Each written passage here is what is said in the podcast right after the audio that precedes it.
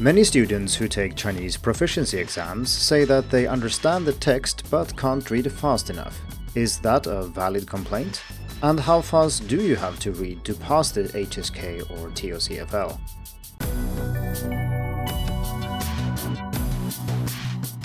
Hello and welcome to the Hacking Chinese podcast. This week I'm going to talk about reading speed and proficiency exams.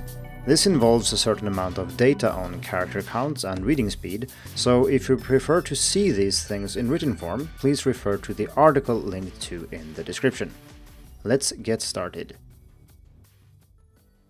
I remember the first time I took an advanced proficiency test in Chinese.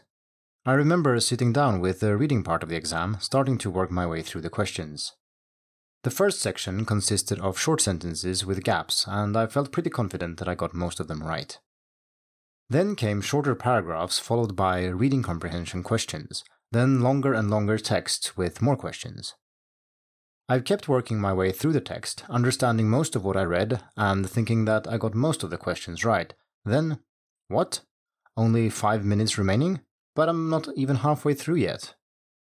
How important is reading speed on tests like HSK and TOCFL? I don't remember what score I got, but I surely didn't pass. I found this a bit upsetting because I did actually understand the texts and got most of the questions I answered right. But that's no good if you only manage to answer less than half of the questions in the time you have available. I thought this was very unfair. Was this supposed to be a test of reading comprehension or reading speed? That was more than 10 years ago, and the test was the Test of Chinese Proficiency as a Foreign Language, TOCFL. Today I'm older and hopefully a bit wiser, so today I'm going to discuss the matter of reading speed on proficiency exams, including both Hanyu Shuiping Kaoshi and Test of Chinese as a Foreign Language, TOCFL. Reading comprehension is usually defined as the ability to process text in a given language, understand what it means, and connect it with things you already know in a meaningful way. On exams, mere understanding is not enough because you also need to express that understanding in some way or form, usually through multiple choice questions. Speed is normally not mentioned, but from a practical standpoint, it's almost always a factor. Can you say that you can read in Chinese if it takes you an hour to read a page? How would exams be organized if students could spend as much time as they wanted on each part? Speed is also a reasonable factor to check how good you are at reading. This might be more problematic if we're talking about very high speeds and native speakers, but I think it's safe to say that someone who can read a 500 character story in 5 minutes and get all the questions right is better at reading than someone who also gets all the questions right but needs 15 minutes to do so.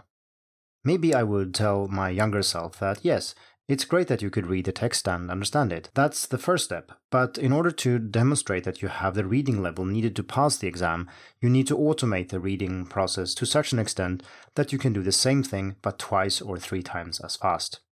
By the time you've read enough Chinese to do that, your comprehension will also be much, much better than it is now. Patience, young grasshopper. So, how quickly do you have to read to have a chance of passing these exams? This is very hard to answer precisely, but I'll give you an idea below. This is not very fair because different parts of the exam requires different kinds of reading. For example, reading one sentence in the middle of a long story is considerably easier and faster than reading one isolated sentence. Filling in eight blanks in a paragraph with eight given words takes much longer than simply choosing the best alternative for eight gaps in eight separate sentences, and so on. Hence, minimum reading speed. If you read slower than this, you will stand no chance of even finishing the exam. Naturally, not finishing does not mean that you won't pass, which is quite important.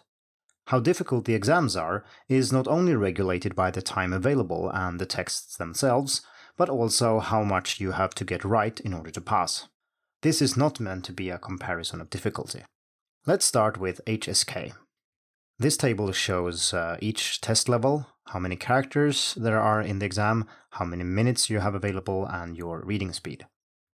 HSK 1, 215 characters, 17 minutes, 13 characters per minute. HSK 2, 621 characters, 22 minutes, 28 characters per minute. HSK 3, 1217 characters, 30 minutes, so 41 characters per minute. HSK4, 2342 characters, 40 minutes, 59 characters per minute. HSK 5, 4593 characters, 45 minutes, 102 characters per minute. HSK 6, 6521 characters, 50 minutes, 130 characters per minute. Mock exams were taken from the official website along with test times. I calculated the number of characters by using an online tool, including everything in the exam except the cover page, which is shown before the exam actually starts. 130 characters per minute is a significant speed for second language learners who don't read a lot. And remember, you need more than that to actually finish, because time is used to answer questions, reread certain parts, mark answers on the exam, and so on. How fast do you read? Take any digital text, time yourself reading it, and divide the total number of characters by how many minutes you needed to finish. Don't read so fast that you don't understand what you're reading. These exams will deliberately trick you into giving the wrong answer if you don't read carefully, so skimming won't really work. Now it's TOCFL time. So TOCFL Novice 822 characters, 25 minutes, 33 characters per minute. TOCFL Band A 2710 characters, 60 minutes, 45 characters per minute. TOCFL Band B 5375 characters, 60 minutes, 90 characters per minute. TOCFL Band C, 6,281 characters, 60 minutes, 104 characters per minute. The procedure here is the same, but the structure of the exam is different. There are three proper bands, not including novice, but each of these are then divided into two levels depending on your score. So if you just barely passed Band C, that's equivalent to TOCFL level 5, whereas you need to pass with a big margin to get the level 6 certificate. When counting the characters here, I manually estimated the amount included in pictures, ads, screenshots, posters, etc., which couldn't easily be copied and pasted.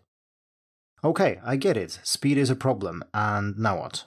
I bet that reading speed is or has been an issue for almost all learners of Chinese, possibly with the exception of Japanese students because they are used to reading characters already.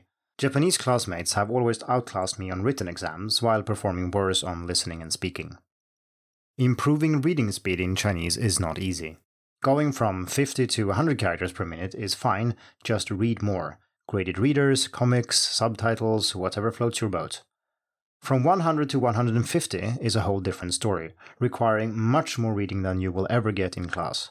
Increasing beyond that up to 200 to 250 characters per minute, which would allow you to actually finish these exams on time with full comprehension and time left to answer questions, is a long, hard slog. Approaching a fairly slow native reading speed of, say, 300 to 400 characters per minute requires years of reading. Educated native speakers can skim much, much faster than this, a skill which is even harder to acquire as a second language learner. I have already discussed how to improve reading speed in a separate article, so if you're curious about what's slowing you down, check it out. Chinese Reading Speed Revisited. What's your experience of reading speed on proficiency tests? I've shared my experience and thoughts about reading speed, but what do you think? Which tests have you taken, and how much of a problem was reading speed compared to comprehension of the text you were reading? Leave a comment below. Thank you for tuning in to the Hacking Chinese podcast. If you like this episode, please share it. More information and inspiration about learning and teaching Chinese can be found at hackingchinese.com. See you in the next episode, and until then, good luck with your studies.